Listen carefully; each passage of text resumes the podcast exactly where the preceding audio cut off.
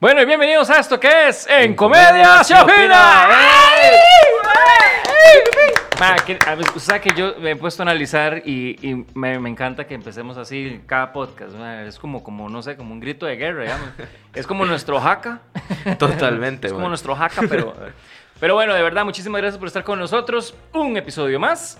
Y este, y yo sé que muchas personas están esperando justamente este momento. Es el momento en donde yo presento a mi hermanito del alma, Jack Dani Méndez. ¡Eh! Eso. ¿Qué bebé? ¿Todo bien? Todo bien, todo Qué bien, qué bien. Madre, no, nada, feliz una vez más aquí, disfrutando de una conversación. Entonces, eso me hace sumamente feliz. Y, madre, ¿qué? Desde una, el dato, ya.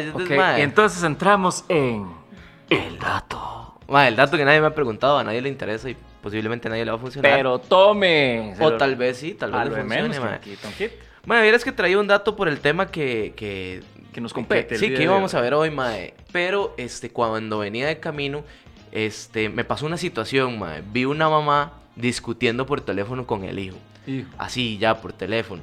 Y, mae, la señora dijo algo, mae, que yo estoy seguro que a ese chaval le tuvo que haber dolido, mae.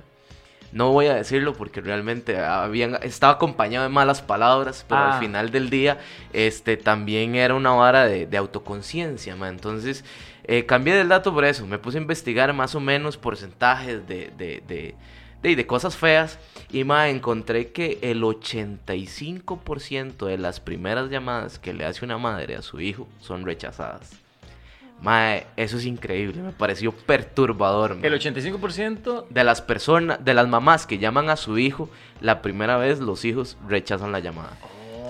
Porque están ocupados, porque están haciendo algo, por lo que sea. Madre, pero es un número realmente difícil de entender, madre. Ajá. O sea, es un número muy alto. O sea, Claro.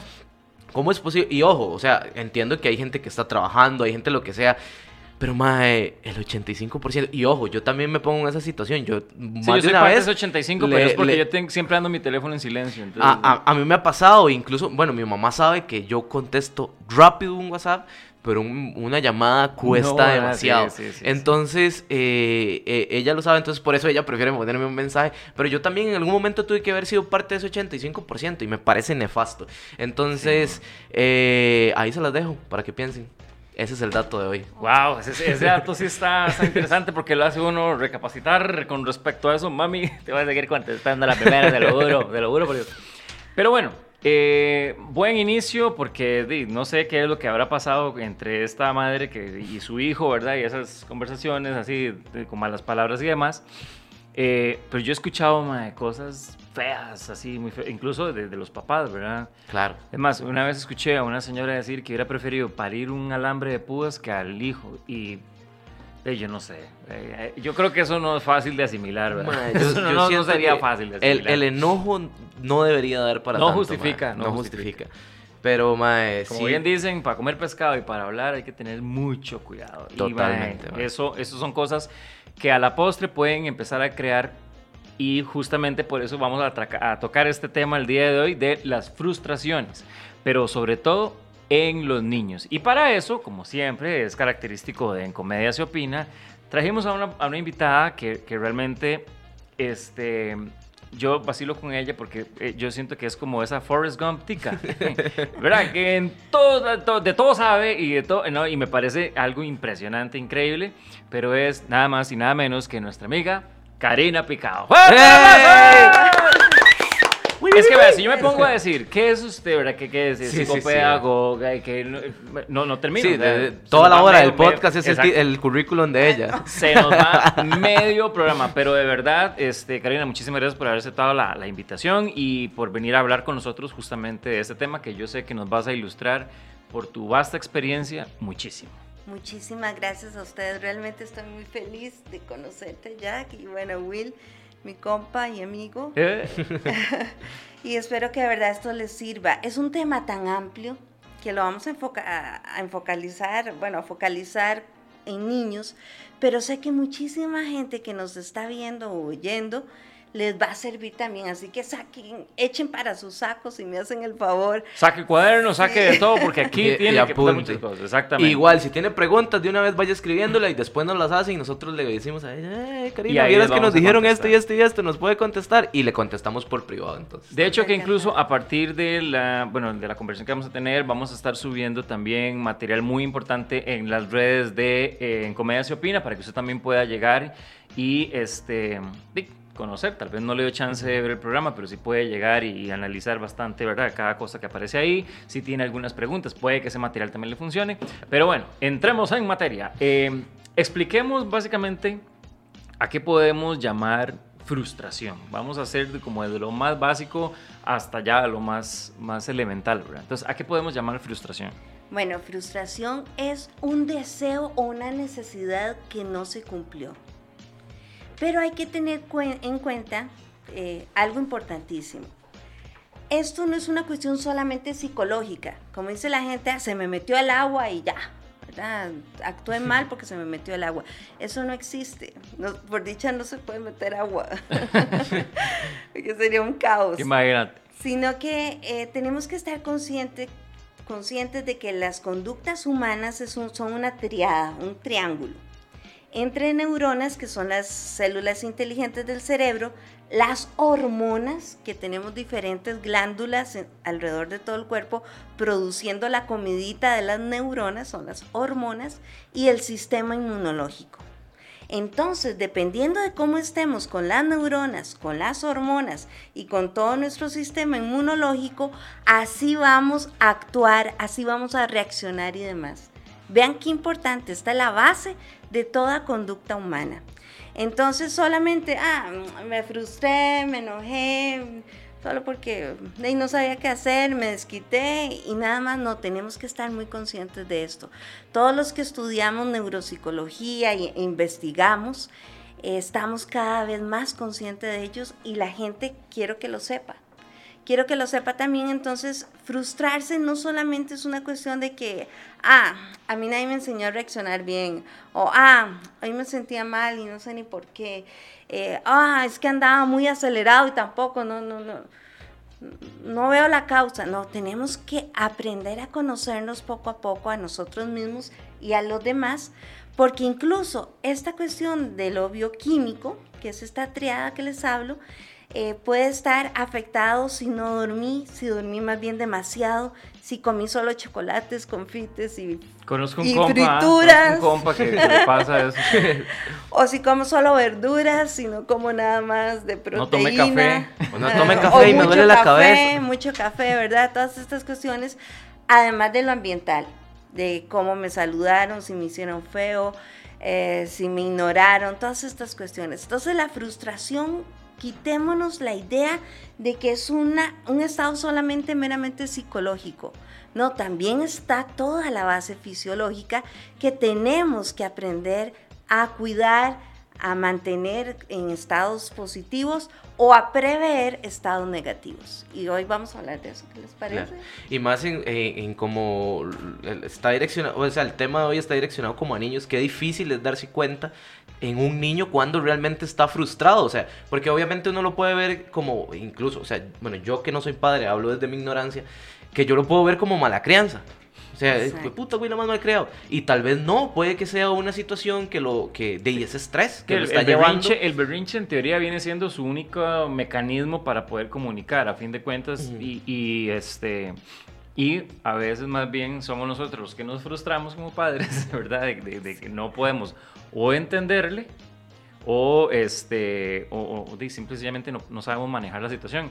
Entonces yo creo que a pesar de que, como dice Jack, vamos muy enfocados a lo que es niños realmente, pero yo creo que la, la cuestión comienza en los padres o en los, los encargados de, de- de los niños, ¿verdad? Como tal, de, de conocer este tipo de cosas este, y no simplemente nombrarla con un nombre que, que realmente no, no conviene. Para entender justamente, eh, primero, conocerme yo, qué tan capaz soy o qué tan tolerante soy o, o cómo estoy realmente yo a nivel de, de, de- de todo esto que vos hablas para también poderlo reflejar en un niño o entenderlo en un niño. Y es que si vamos más profundamente, por ejemplo, eh, eh, yo soy especialista en psicogenética. Entonces todo lo que es la parte del temperamento, lo que les decía, las hormonas y todo eso es heredable. Imagínense que se puede heredar hasta que yo me orine en la cama o no. No. Es increíble, Wow, ¿verdad? Es increíble, Cosas pero que es no real. sabíamos. Sí, es, eso Eh, no ma, eso es un dato, eso es un dato. güey. Ah, Entonces, Entonces- cuando alguien dice, "Ah, es que ese tiene el mismo carácter suyo, eso, Eso es lo es que 100% es. real. El carácter es lo que enseñamos, lo aprendido, y el temperamento es lo que traemos ya de paquete heredado, Ya, ya, ¿verdad? pegado. Ok. Entonces, tenemos dos situaciones aquí. Los papás se enojan o se sienten frustrados, como decía Will. Primero, porque quisiéramos tener en el hijo en la hija un robotcito que haga caso y, y, peor si le damos varias instrucciones al mismo tiempo. La mayoría de los niños en la primera infancia, de 0 a 6 años, solo pueden acatar dos órdenes como máximo. Pero decimos, vaya, raiga el pan, cierre aquí, eh, cocine, eh, ¿verdad? Se nos pierde. Entonces, quisiéramos tener un robotcito que no existe. Ni siquiera nosotros tenemos muchas veces autocontrol, Correcto. ¿cierto? Correcto. Y la segunda cosa es que hacemos una autoproyección. ¿Qué es una autoproyección? Es que vemos en el hijo a nosotros mismos y nos da horror, porque quisiéramos que él no fuera todo lo malo que nosotros O aplicamos hemos lo que hecho. conocemos para poderlo. o Me da culpa, me- yo, yo soy, me- sí. Gracias, Hagamos gracias catarsis. Dios por este podcast, porque sí, porque de hecho, qué, qué, qué huevazo más hasta que sentí que me hicieron. Eh. Mae, sí. Porque a veces pasa de que, por ejemplo, a mi hijo yo lo, lo- le, le inculco ciertas cosas, pero es porque a mí me criaron así, entonces yo creo que esa metodología es la misma y no me ha dado la, la ¿verdad? A, a ampliar un poquito más eso. Y ahora que vos lo pones así, como que, que es un robotcito, sí, un robotcito, mi amor, ahí por ahí. Un besito. no Pecado, bueno. Eh, pero sobre todo veamos esto. Muchas veces nos quejamos de nuestro papá, de nuestra mamá, de nuestra abuelita, del de abuelito, el que nos crió. Y al final estamos reproduciendo el mismo patrón, auxilio. ¿Cuántas ¿verdad? veces no dije yo? "Hue Los papás tenemos mi mamá, que puta, mi tata, mi desaprender. persona". Ay, claro, Tenemos- claro. Y no seguirnos viendo en nuestros hijos. Noso- nuestros hijos no es la continuación de lo que nosotros no pudimos ser o de lo que no podemos evitarles que, que, que sufran o que experimenten los fracasos que nosotros tuvimos, las agresiones que nosotros tuvimos. Sí, es que eso es evolutivo, a fin de cuentas, siento yo. O sea, a Exacto. fin de cuentas no podemos ver de, de que yo de, nací en 1981 y mi hijo nació, eh, de- Claro. ¿verdad? O sea, son, son eh, eh, mundos totalmente distintos y un comportamiento totalmente distinto y que obviamente nosotros, para no estancarnos, tenemos que adaptarnos a eso. Y a veces uno queda, incluso hasta me he pescado diciendo los mismos dichos que dice mi papá o mi mamá, qué ma, qué madre. Mae, qué rico me sabe. Karina, gracias por estar aquí. o sea, gracias por hacerme ver. No, pero qué importante, porque a fin de cuentas, este, que esto sirva para la reflexión, ¿verdad? Justamente, y, y empezar a aprender un poquito más, ok, cuál puede ser esa, esa metodología, ese nuevo Aunque- mecanismo aunque, para evitar aunque, perdón que te interrumpa, aunque yo siento que también tiene que ver como un cierto balance, porque también he visto, e- e- insisto, yo hablo desde mi ignorancia completamente, eh, pero también he visto que muchas personas creen de que la hora de educar a un hijo es, es, démosle el teléfono y ya con eso ya. Es evitamos ciertas locos, ¿verdad? Sí, no, eh, no. evitamos ciertas cosas. No, pero es que incluso, por ejemplo, yo no voy a mentir, este, no hace mucho, yo tengo un sobrino que él desde que está pequeño está con, en mi casa. Y de ahí ha sido como lo más cercano a una relación padre-hijo que, que he tenido, digamos. Y un día estaba viendo, eh, no me acuerdo qué, en qué materia, pero estaba con un problema. Tiene nueve años, sí, ya está un poco más grande. Y yo llegué y dije, la verdad es que no sé cómo explicarle esto, porque yo sabía cómo hacerlo, o sea, era de matemáticas.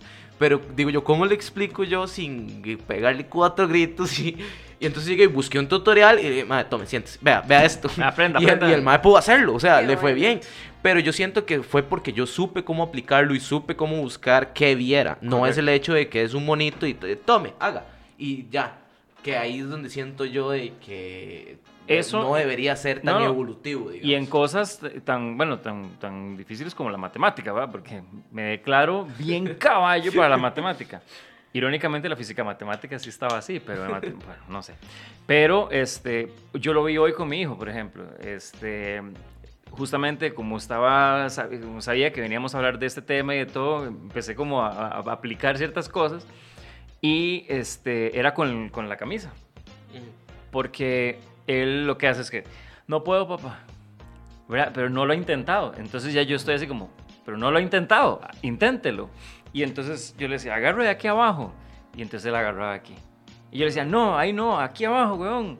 No, aquí. Ah, venga, ya se la quito.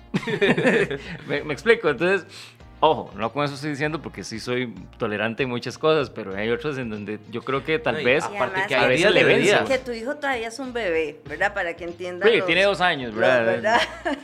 que entienda, pero. Entonces pero- me, me lleva un poco a, a- a pensar entonces cuál es justamente ese, ese punto medio, digamos, ¿verdad? De que tampoco es los extremos, ¿verdad? Porque de ahí también ya hay gritos, hay violencia, Claro. hay un montón de cosas. Y tampoco es un estilo educativo autoritario, ¿verdad? De, de hágalo así y punto, porque él no va a experimentar, no aprende, sino que sigue la, la- la guía que uno le da. Entonces, ¿cuál es justamente ese punto medio a la hora de, este, de, de- de trabajarlo? ¿verdad? Para calcular ese punto medio, Will y Jackie, amigos, tenemos que devolvernos un momentito al concepto de frustración. Ok. Porque como muy bien ustedes decían, ah, frustración, es que es un malcriado, es un pachuco, no me respeta, yo ya le dije y no está haciendo caso, todas estas cuestiones. Entonces, la frustración, como dije, tiene su base orgánica, su base física y su base mental, su base eh, psicológica y su base social, que es todos los intentos por enseñarle a alguien o aprender nosotros también. Entonces son esos tres componentes. Pero quiero que sepan que la frustración no es mala, auxilio. Si usted está pensando que, que la frustración es un problema, un obstáculo, al- algo, una brecha que lo separa de alguien que usted ama, ojo a esto. El concepto de frustración, al igual que la ira, es una emoción humana de sobrevivencia, de supervivencia.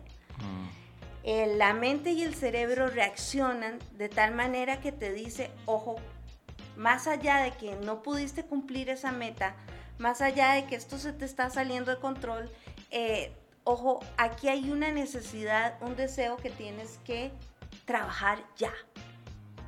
No es ni siquiera de un momento, es para la formación de la personalidad de los hijos, de los niños o los adolescentes, o incluso por eso después cuando nos toca ser jefes o compañeros de trabajo, uy, nos encontramos a gente que hace todo un berrinche, que eso es como otro programa podríamos Sí. desarrollar de cómo manejar berrinches, ¿cierto? Interesante. Porque los berrinches son de- en toda escala, ¿verdad? Desde Claro. niños hasta adultos mayores. Entonces, si la frustración es algo, una, una emoción, no es un sentimiento, los sentimientos son más construidos, es una emoción como una alerta que te suene pin, nin, es como el semáforo en amarillo, el enojo ya es rojo. Pero el amarillo te dice, pini, nini, algo está pasando. Primero tienes que cuidar tu cuerpo. Hay gente que frustrada golpea las paredes, ¿verdad? Ajá. Hace un hueco, se rompe y está ya afectando de una vez el, el cuerpo. Entonces, esta frustración es nuestra alerta. Hay que agradecerle al cuerpo, al cerebro y a la mente que nos está avisando que algo está mal. Igual los niños. Es, ¿Para qué nos avisa que está mal?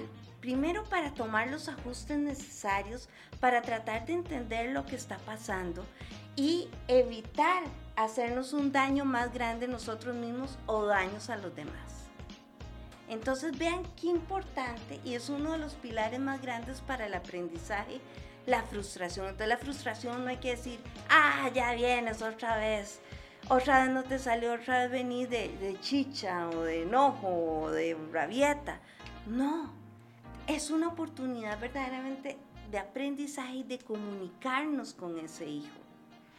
Si yo empiezo inmediatamente a castigar, ya te frustraste, ya arruinaste todo, le dice uno al hijo, ¿verdad? Andate para el cuarto.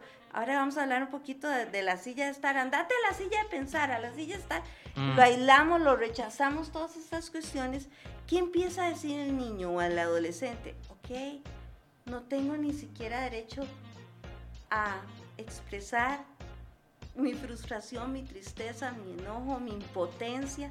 Porque el primer paso que tenemos que ver en, realidad, en relación a la pregunta que me hacías del equilibrio, de cómo no empezar a agredir a, a los niños o a los jóvenes y más bien tampoco ser permisivos que hagan lo que les dé la gana, ¿verdad? Mucha gente, veo memes que este era el mejor psicólogo, la chancleta pegando. No. Lo que sí tenemos que saber es que en el momento en que nos frustramos, nuestras neuronas van a estar permeadas, como si pusiéramos una huella, un sello ahí. Y dependiendo de cómo nos trataron al estar frustrados o cómo yo también reaccioné, esas neuronas van a estar marcadas y van a seguir repitiendo y repitiendo el mismo patrón. Por eso ven qué importante es educar con base a la frustración, porque ese patrón después se vuelve inconsciente y va a seguirnos molestando, ¿verdad? Una necesidad no, no resuelta, no solucionada por el resto de la vida. Y no puede ser así. Claro. Wow. Qué interesante, ¿verdad? Porque de, hay muchas cosas que, bueno, en mi caso, insisto, con, con mi sobrino, yo veo, este, de, con las tareas que él se frustra. Y obviamente cuando a mí me ha tocado ayudarle, también yo me enojo y me, me frustro con él. Y, y, es muy difícil, pero sí tiene todo el, o sea, ahora que ya lo veo desde el punto de vista de un profesional, sí tiene todo el sentido del mundo y que si las cosas siguen así, de toda su vida él va a ser una persona que cuando se enoja o se frustra, va a ser difícil trabajar con él, porque es lo que ha pasado con, en el caso de muchas veces con las tareas con, conmigo, digamos. Eh, yo, yo, quiero hacer, ¿vas a hacer una pregunta? No, no, es que justamente también me llamó mucho la atención eso de que la frustración sea eh, de algo, o sea, estamos acostumbrados a verlo siempre de la forma negativa, ¿verdad? De que la frustración es el enemigo. Si usted se frustra, no le va a salir bien. Exacto, y, y, y, bueno, a lo que estamos hablando aquí, estamos viendo, de, básicamente es súper adecuado para el desarrollo psicológico de, de, del, niño, ¿verdad? Porque a fin de cuentas le, le, va a motivar el, el, el aprendizaje y, e incluso también su experiencia ya en una vida adulta. Entonces, eh, me, me, agrada que haya salido el tema colación justamente por eso, para que la gente entienda de que, ok, no es algo que necesariamente tiene que ser muy, muy negativo con respecto a eso. ¿Cuál era lo, la, lo que ibas a... Eh, sí, yo tengo una pregunta que, que, bueno, supongo, esperemos que tal vez este, alguien en casa esté viendo que diga que tiene esta situación. Este, ¿qué pasa en el caso de las frustraciones del cambio, digamos? Porque, por ejemplo, yo soy uno que yo detesto cambiar, a mí no me gusta. Y eh, tengo TEA, pero adulta, me di cuenta ya, ya adulto, sin, bueno, Asperger, de un grado leve. Este, a mí no me gusta el cambio, lo detesto. Hay muchos chicos que también están pasando por esto, que en mi caso yo nada más no me gustaba y lo odiaba, pero pensaba que era yo y ya después al tiempo fue que me di cuenta. Pero el cambio, el cambio... Más el cambio de todo, o sea, yo por ejemplo, yo soy ah, uno de que, que a mí, este... perdón, perdón en mi casa, a mí sí, por algo tan simple como este, la alfombra de baño, digamos, este, tiene que estar debajo de donde cae el agua. Si la corren del lugar, mm, ya me, y usted, de hecho, usted estaba un día que yo hice el reclamo en mi casa. Sí, sí. Este, y no es porque yo sea mala persona, sino que eh, no me gusta el cambio. Entonces, hay muchos niños que pasan por esto. El hecho de que de un momento a otro se le haya cambiado el no ir a la escuela, el hecho de, estar encerrado, de no poder ir al, parque. Al parque. Eh, ¿Cómo trabajar con esto? Digamos, siendo papá y decir, este, hay frustraciones, digamos, naturales del día a día y a eso sumarle tal vez un TEA o, bueno, como dijiste, también del chicos que son demasiado hiperactivos. Entonces, ¿cómo, poder trabajar con esto? Eso me interesa un montón porque lo puedo aplicar para mí. Claro, eh, es un eh, terapia. Esa pregunta es como para un programa entero nuevo y me encantaría de, de, de lo que se llama en neuropsicología flexibilidad cognitiva. Lo contrario a la flexibilidad cognitiva popularmente se le llama tercos. No es tu caso. No, pues pero sí. tira, hermanito, tira. No, no, sino que son personas que han establecido patrones, porque precisamente una de las funciones de la frustración es que uno aprenda a adaptarse al cambio, a tolerar cosas que no nos gustan, pero bueno, podemos negociar, ¿verdad?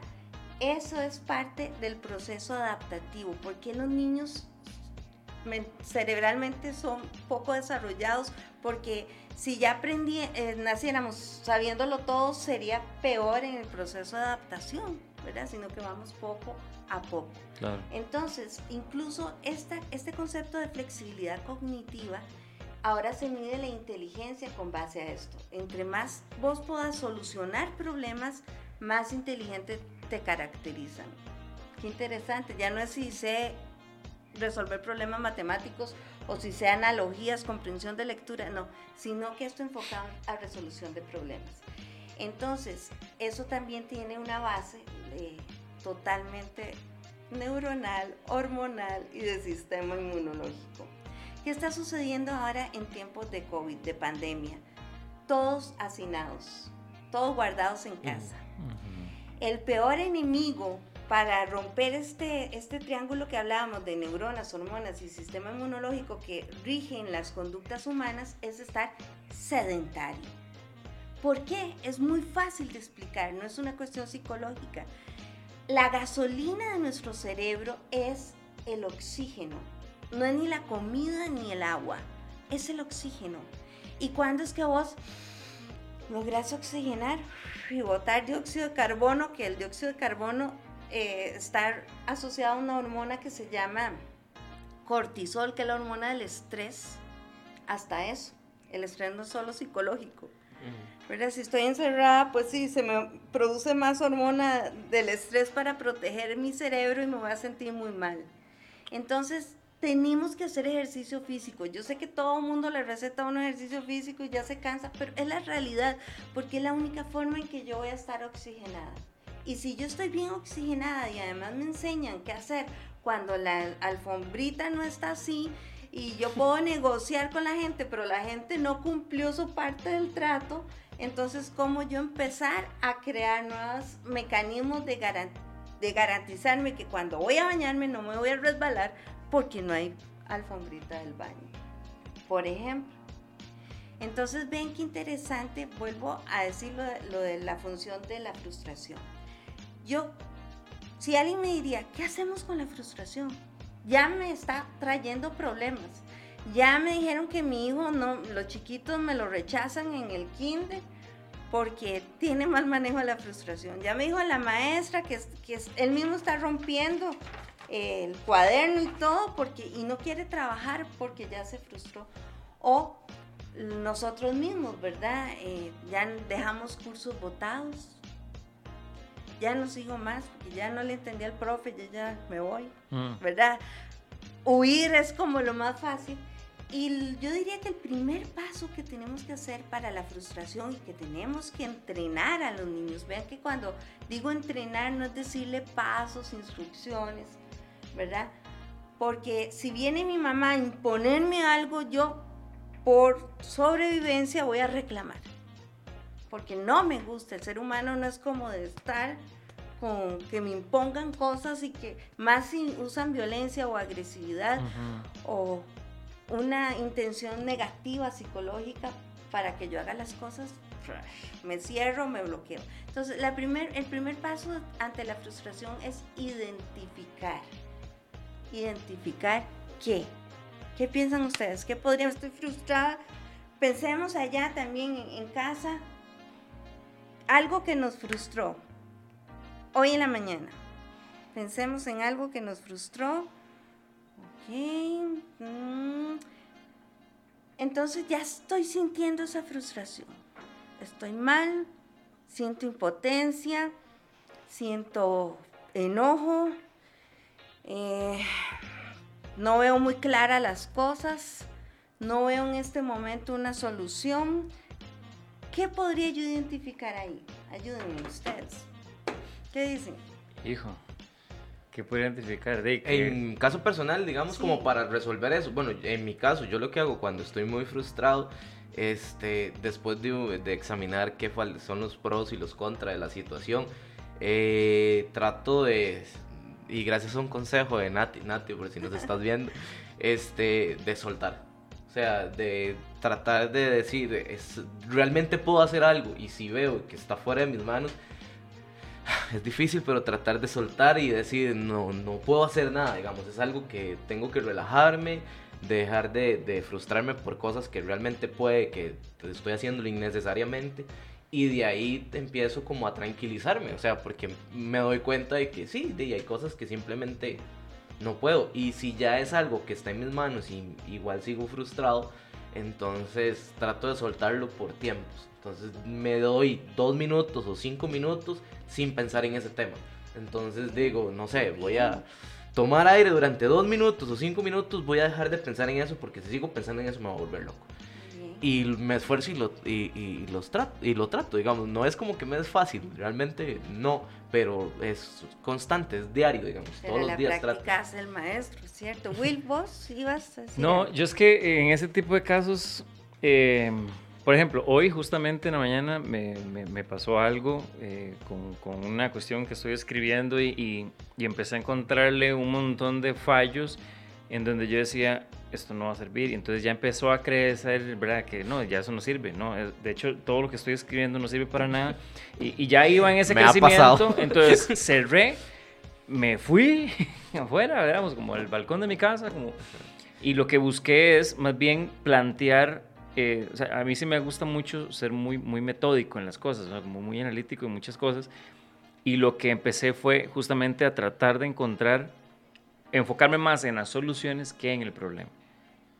Entonces, eh, de decir, bueno, hay que hacerlo otra vez, bueno, hay que hacerlo otra vez, pero hagámoslo de esta forma, así, aquí, y me fui más motivado ya a empezar a escribir. Entonces, creo que, eh, como dice Jack, darme ese alto en el camino, hacer ese alto, ¿verdad? Para que no siga creciendo y enfocarme más en la solución que en el problema. Eso es lo que me funciona. Está bastante bien, pero ustedes ya se me fueron como cuatro o cinco pasos antes de, identificar. Y les voy a decir por qué. Porque estamos en una sociedad de estímulo-respuesta. Viene esto, usted ya resuelva. Todo es inmediato. Si no, usted no es eficaz, fracasa. Y en ese proceso nos bloqueamos. Bloqueamos el dolor, la incertidumbre, el miedo, la desesperación, la impotencia que estamos sintiendo ante la frustración. Y eso nos causa daño. Entonces yo digo, no, no, aquí nada pasa, ya voy a ver cómo lo soluciono. No, no, sí pasa algo. Sí estoy mal. Y tengo derecho a estar mal. Ya sea por mi propia causa, que no se vale echarle la culpa a los demás de todo lo que nos pasa, entonces, lo primero que tenemos que identificar son las respuestas físicas. Por ejemplo, empieza, ¿a cuántos empieza a hacerle así el corazón? ¿Verdad? A latir. Otros podemos sentir un hueco en el estómago, otros una presión aquí en la cabeza, otros empezamos a sobreventilar. Cuando estamos sobreventilando es el cuerpo que nos está diciendo, ocupo oxígeno, ocupo oxígeno, ocupo gasolina, ocupo esa gasolina que, que necesito procesar. Entonces, tenemos que darnos el espacio para reaccionar, ver, irnos conociendo físicamente. Por ejemplo, voy para un lugar y de ahí me voy faltando tres minutos al lugar donde un, dos, dos, tres kilómetros, yo no voy a llegar en dos minutos.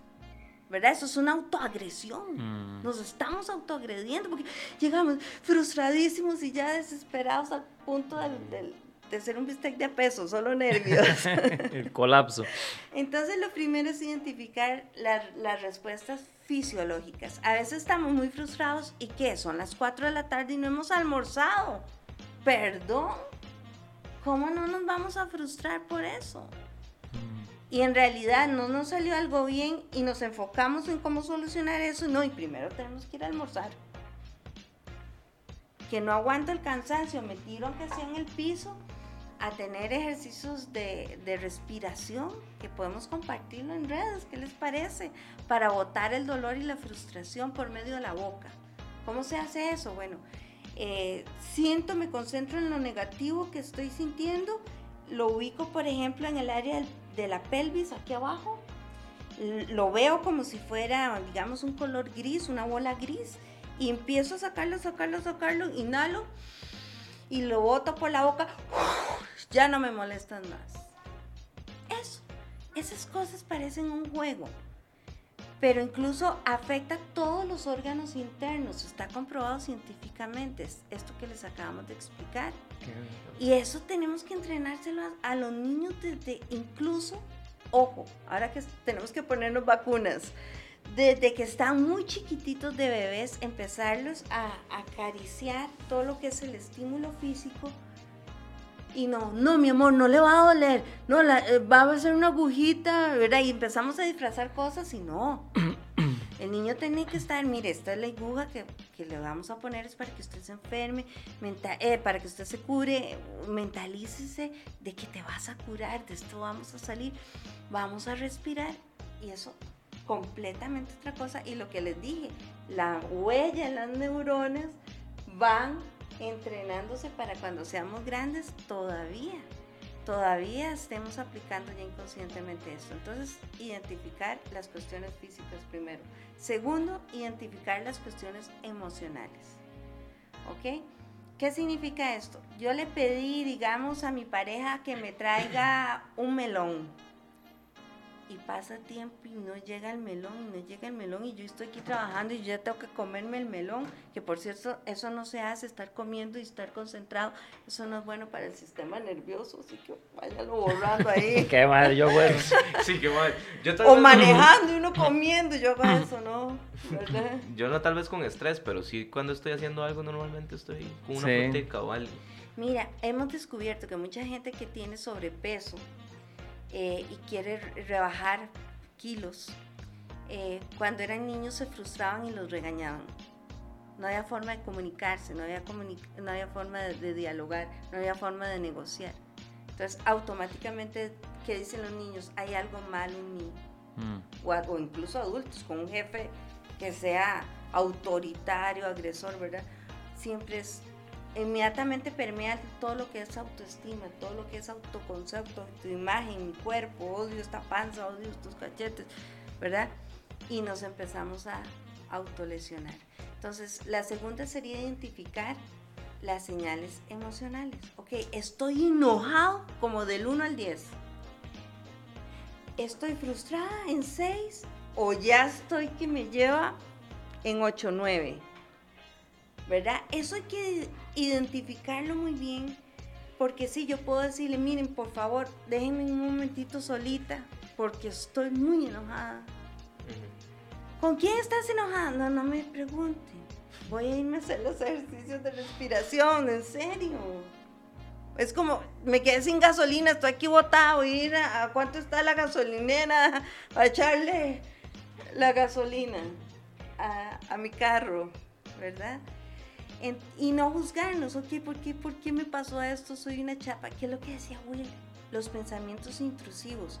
Podemos hacer otro programa de cómo cambiar pensamientos negativos a positivos. Eso también estaría muy interesante. Apúntenlo ahí.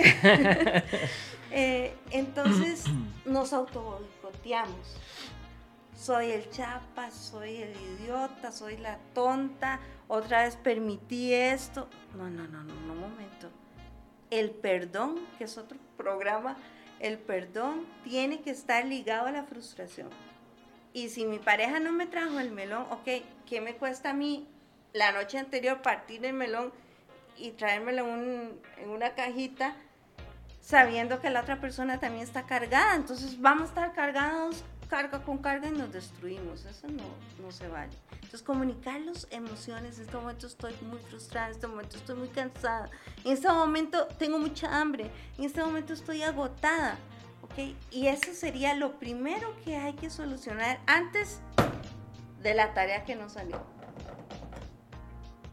Antes que la tarea no salió. Wow. Y eso, digamos, bueno, puedo leerlo un poco, pero sí me gustaría que, lo, expresaras, porque em, básicamente en nuestra labor como padres o como tutores o como lo que sea, eh, el reconocer justamente esto nos ayuda a conocer justamente las, las, causas de frustración en los niños, ¿verdad? Y este, así identificar cuál es el motivo que las provoca y todo lo demás, ¿verdad? Entonces siento que también el autoconocerse también va a permitir eh, identificar eso en, en, tus hijos y también la forma en cómo se va a abordar cada una de las cosas, ¿verdad? En ese caso es vital, por ejemplo, si a mí un hijo no me hizo caso o hizo una orden diferente a la que yo le dije, el robotcito otra vez, ¿verdad? El robotcito se me salió del, del control. Lo primero que tenemos que hacer es entrenarlo mediante preguntas generadoras, porque un niño o incluso un adolescente va a estar más manejado por los impulsos. Yo quiero, yo quiero, yo quiero, ¿verdad? Que si hacemos el programa de berrinches, no se lo pierdan porque vamos a ir paso a paso viendo cómo se modifica eso para toda la vida y sin herir. Pero sigamos vos sos y yo te di una orden y vos hiciste otra cosa, entonces yo mi primera reacción es, no me hizo caso. Lo personalizamos, como si fuera mi enemigo. Por ejemplo, es esta estadística que decías de que la mayoría rechazamos a los papás cuando nos llaman con llamada telefónica, no por mensaje, ¿verdad? Hay que entender que ellos son otra generación, son migrantes de la tecnología. Para ellos es más fácil llamar que, textear, ¿verdad? Pero en el fondo quisiéramos, uy, seguro viene a regañarme por algo. Seguro ya hay un problema. No quiero saber de eso ahorita. De hecho, mi mamá me, llama y yo veo el teléfono y digo, algo pasó. Algo pasó porque yo ya, ya, ya, ya, ya no, es normal, pero sí. Perdón. Hay que tener en cuenta que aquí están los hijos y aquí están los papás. Es una relación vertical. Siempre va a ser así, porque uno es el adulto y tiene más camino recorrido que el niño o el adolescente. Pero si yo empiezo a ponerme su contra, ¿verdad? Hay estudios que nos dicen que los hijos son lo que nosotros creemos profundamente que ellos son. Entonces, si yo considero que mi hijo o mi hija es un problema para mí, es un estorbo, anda, anda, dame chance, dame, ¿verdad? Mm.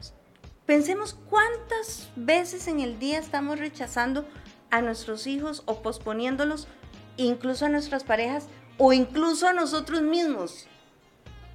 He tenido pacientes que tienen que usar una alarma para recordarles que vayan a orinar. Porque estamos tan concentrados que, ay, me estoy orinando, qué pereza, ahorita voy. Y la pobre bueno, esa es otra historia, ¿verdad? Se hacen infecciones y todo. Entonces, es que realmente estamos desconectados emocionalmente. por eso les decía, estos niños mediante preguntas generadoras, no es decir, pero ¿qué te pasa? ¿Qué estás sintiendo? Otra vez con tus cosas. No, es decir, vamos a ver, vamos a identificar del 1 al 10. Te sentiste entre 5 y 6, ya sabemos que esto es como frustrado, que tengo un poquito de enojo, de, de cólera, de desesperación porque no me salen las cosas. O ya estoy entre 8, 9 y 10, ya estoy a punto de estallar. Porque dependiendo del nivel en que estemos, así es como tenemos que tener un plan de contención, es decir, un plan de salvación para que no se hagan los conflictos más grandes. Pero los niños desde chiquiticos, eh, podemos compartir ahí unas, vienen por colores, desde verde hasta ya muy rojo, poder ver, ok, estoy con el corazón así, ya estoy gritando, ok, ¿Por dónde ando del 1 al 10? Entonces, después de eso, es trabajar lo que estamos sintiendo físicamente, trabajar lo que estamos sintiendo emocionalmente. A veces la gente está frustrada y lo que ocupa es un abrazo. Mm. Y decirte, todo va a salir bien, solo sentir esto. Vea, solo, solo así, el, hagamos así, por la pandemia no podemos, pero solo así, de aquí estoy contigo. Si quieres me voy, si quieres aquí me quedo viéndote, si quieres te ayudo. Ser muy respetuoso en eso. ¿Qué quieres que yo haga para ayudarte? No es aquel robot que va a tener que siempre tener un adulto a ver qué es lo que tengo que hacer, sino ellos creativamente y reflexionando ven las soluciones. Si no ven, nosotros podemos darles varias opciones. Por ejemplo, ¿qué te vas a poner hoy? Anda a buscar la ropa te vas a poner hoy? Le decimos al hijo. Y vamos para la playa y él, y él viene con cuello tortuga, Entonces uno, ¿cómo se te ocurre? Se hace calor. Entonces dijeron, no, no, no, un momento, un momento. Okay. escogiste el cuello tortuga. ¿En qué te puede ayudar esto eh, con la arena? No sé. Eh, si te acostás en la arena y esto es de lana, ¿qué crees que te que le pasa a la lana? o como ya, imagínate que está haciendo un, gran calor, un sol, así veamos el sol, está terrible. ¿Qué sentirías con el abrigo de lana? Hay que tener una paciencia santo, dirán allá en la casa, sí. Pero incluso estás contribuyendo a que tu hijo aumente no solo la inteligencia emocional, sino toda la inteligencia en general, porque ya lo vimos. Se lo pones a filosofar, a fin de cuentas lo estás poniendo a filosofar. Y a tomar decisiones, porque la frustración, ya que es un mecanismo de supervivencia, de sobrevivencia, requiere que tomemos decisiones. Pero para tomar buenas decisiones, quiera ustedes, concentrémonos en la solución. Ok, sí, pero primero tenemos que ver las respuestas del cuerpo, las respuestas emocionales que estoy sintiendo que necesito, a quién pido ayuda. Nos han acostumbrado a ser muy individualistas, no, no, que nadie se dé cuenta que me equivoqué, que, que la regué, que, ¿verdad? No, hagamos, el otro puede ver cosas maravillosas que escribió Will en ese, en, ese escrito que él ya, ya votó ahí en, en la papelera de la compu. Entonces ven qué interesante, sobre todo un concepto de seguridad afectiva, que yo nunca dude de mi maestra, de mi profesor, de mi papá, de mi mamá, de mi abuela, de quien me cuida, que soy amada, que soy aceptada así como soy, con lo que traigo de paquete heredado, que mm. tal vez odian en la familia, ¿verdad? O con lo que he ido aprendiendo en un ensayo y error porque incluso todavía de adultos ante la frustración o ante el enojo, ante un duelo, por ejemplo, estamos en ensayo y error tratando de ver cómo sobrevivimos, cómo nos adaptamos de la mejor manera, de manera que no tengamos casi pérdidas. Esa es la función de la frustración. Wow. increíble. Ma, qué rápido se pasa el tiempo. Sí. Ya nos vamos. Ya, casi. sí. Estamos wow. a 10 minutos. A 10 minutos. Sí, a 10 minutos. Qué increíble, ma. O sea, porque vea que un, un, tema tan. O sea, un punto tan pequeño como es la frustración nos dio una hora y yo creo que podríamos hablar de esto. Muchísimo Dos horas más. y media más. Este, bueno, no sé si tenés alguna otra pregunta. así como eh, bueno, no, básicamente sí me gustaría aprovechar esos 10 minutos que nos quedan para, nosotros tenemos una sección que se llama En Síntesis, entonces nos, nos gusta como ser muy puntuales para, ¿verdad? Como recapitulando un poquito todo lo que se habló, este, porque sí me, me, parece muy importante que al menos la gente tenga una guía y ya vos fuiste muy clara, digamos, con esos dos puntos el previo, digamos, ante cualquier cosa, ¿verdad? Ante cualquier situación que se da. Este, eh, y, creo que a partir de ahí es donde se puede empezar a, crear, digamos, una, una, nueva fuerza formadora en nuestros hijos, digamos.